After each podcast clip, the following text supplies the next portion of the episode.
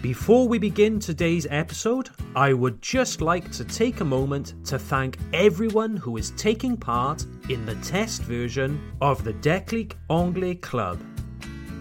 Thank you to all participants who are testing all of our online exercises and lessons, and for providing your valuable feedback. I am very grateful for all of your input already, which is helping us to develop the first real version of the Déclic Anglais Club. The Déclic Anglais Club is an online learning platform that we at Déclic Anglais are developing to help our listeners.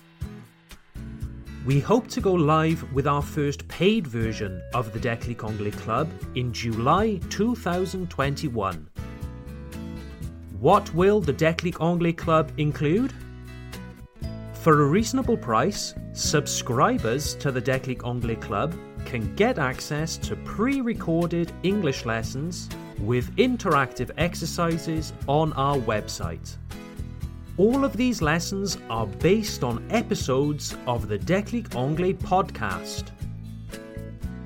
With the Déclic Anglais Club, you can improve your listening, reading, grammar, and pronunciation, everything, all in one place. But that's not all. Subscribers to the Déclic Anglais Club can even sign up for our online conversation classes. These are online video conference meetings where you can practice your English conversation skills with other learners of English. Don't worry, I am present on each call to help. The Déclic Anglais Club is the place to go for real progress in English. Interested? Don't hesitate to visit our website www.declicanglais.com for more information.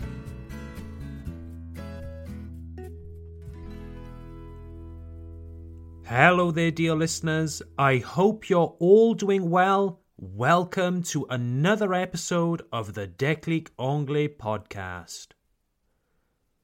Today, we're talking about a burning issue, a real hot topic for language learners. I get asked all the time by learners of English Tom, ici, avec le podcast, ça va plus ou moins. Mais quand je regarde une série ou un film, je comprends beaucoup moins. Les gens parlent trop vite, ils utilisent plein de mots que je ne connais pas, ça me fatigue. Help! Que faire? Well, first of all, I would say don't beat yourself up. Don't be too hard on yourself. You are a human being. English isn't your first language, and English isn't such an easy language to learn. And also, I understand. I am a language learner myself, and I know exactly how it feels to watch a TV program or listen to a conversation where you don't understand much of anything. I know it can feel very discouraging, can't it?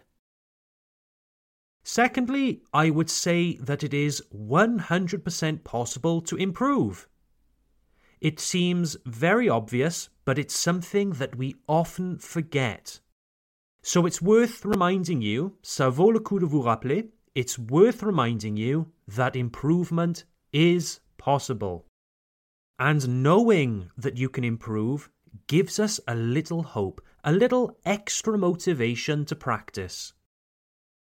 And thirdly, I would say, and this is the most important point of the episode, don't run before you can walk. Don't run before you can walk. Il ne faut pas courir avant de savoir marcher. Listen, I think it's a great idea to watch movies and TV series in English. But if you don't understand a one minute conversation between two people, then why do you think watching an entire two hour movie is a good idea? It isn't. In fact, it's exhausting. if you can't run for one kilometer, why would you try to run a marathon? Dear listeners, learn to walk before you start to run. Let me show you a technique that I have tried and tested and I think will help you build more confidence in English. So, this technique works best with a short TV series with 20 to 30 minute episodes. Maybe you know the famous TV series Friends, or The Simpsons, The Big Bang Theory, Modern Family. These are all good examples of TV series with short episodes. Okay, now, step number one watch an episode in French. Quoi? Regardez l'épisode en français? Mais je veux apprendre l'anglais, Tom. Yes, yes, yes, I know. But just stay with me a moment. Just relax and watch the episode in French, or whatever your first language is. Okay? And this way, dear listeners, you understand the story, you understand the jokes, the context, you understand the content of the episode. Now, when you are watching the episode in French, make a note of a conversation that you find interesting that takes place between the characters. If the conversation lasts for a minute or a maximum of three minutes, perfect. Okay, so make a note of where in the episode this conversation takes place. So, you have watched the entire episode in French, you understand everything, you have identified an interesting one to three minute long conversation. Right then, now for step number two. Ready? Step number two, you go back to that interesting one to three minute long conversation that you noted. You watch it again this time in English. Don't watch anything more, just focus on this short conversation. Now, this is where the work begins. Watch the conversation, this extract from the episode, re-watch it, and watch it again. Alternate between English and French subtitles. If you want, you can even alternate between English and French audio. That's absolutely fine. This is really easy to do on a streaming service like Netflix or Amazon. And the key objective here is to really study the language. If you don't know a word, find out the definition in a dictionary. Compare the English and French subtitles. Get involved with the language. Dear listeners, the reason why you don't understand films and series is that you are not actively engaging with the language. You cannot just passively listen to a TV series in English and expect to understand. That's what makes this technique so effective. It's short and it's focused and it forces you to engage in the language.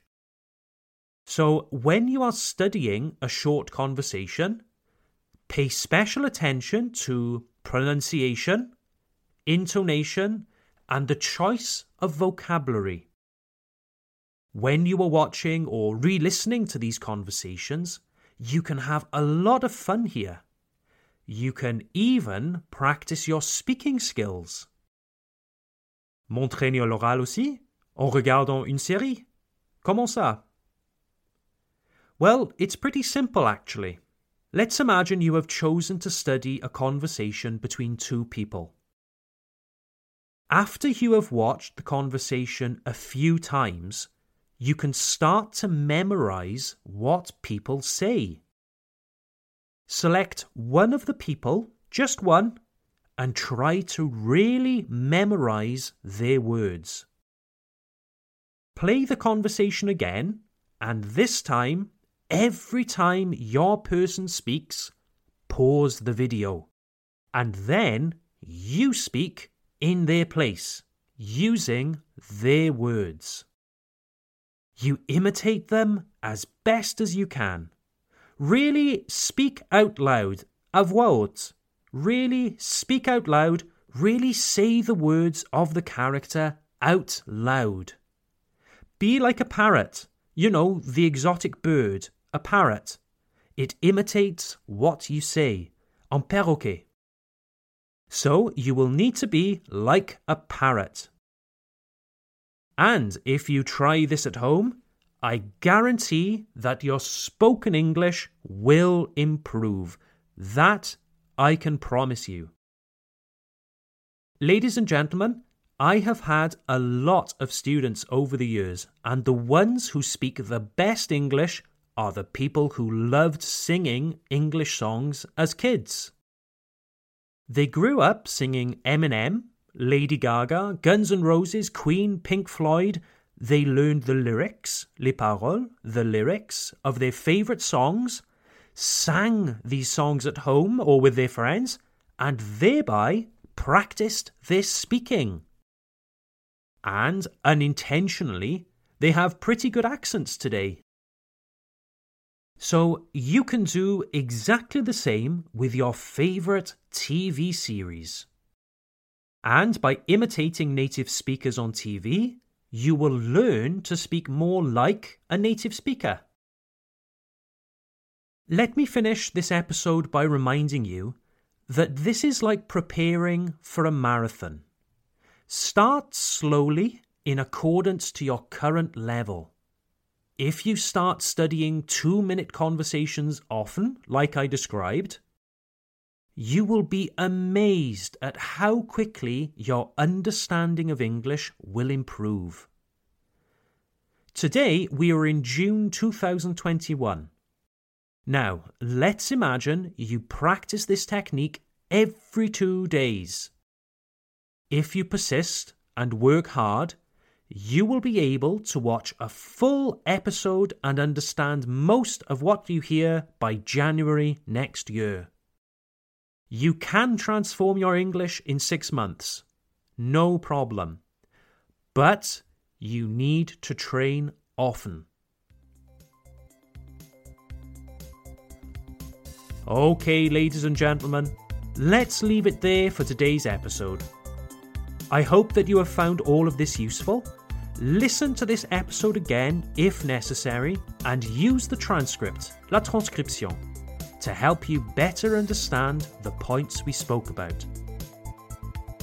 Have a great day, happy learning, and I look forward to seeing you next time. Bye for now.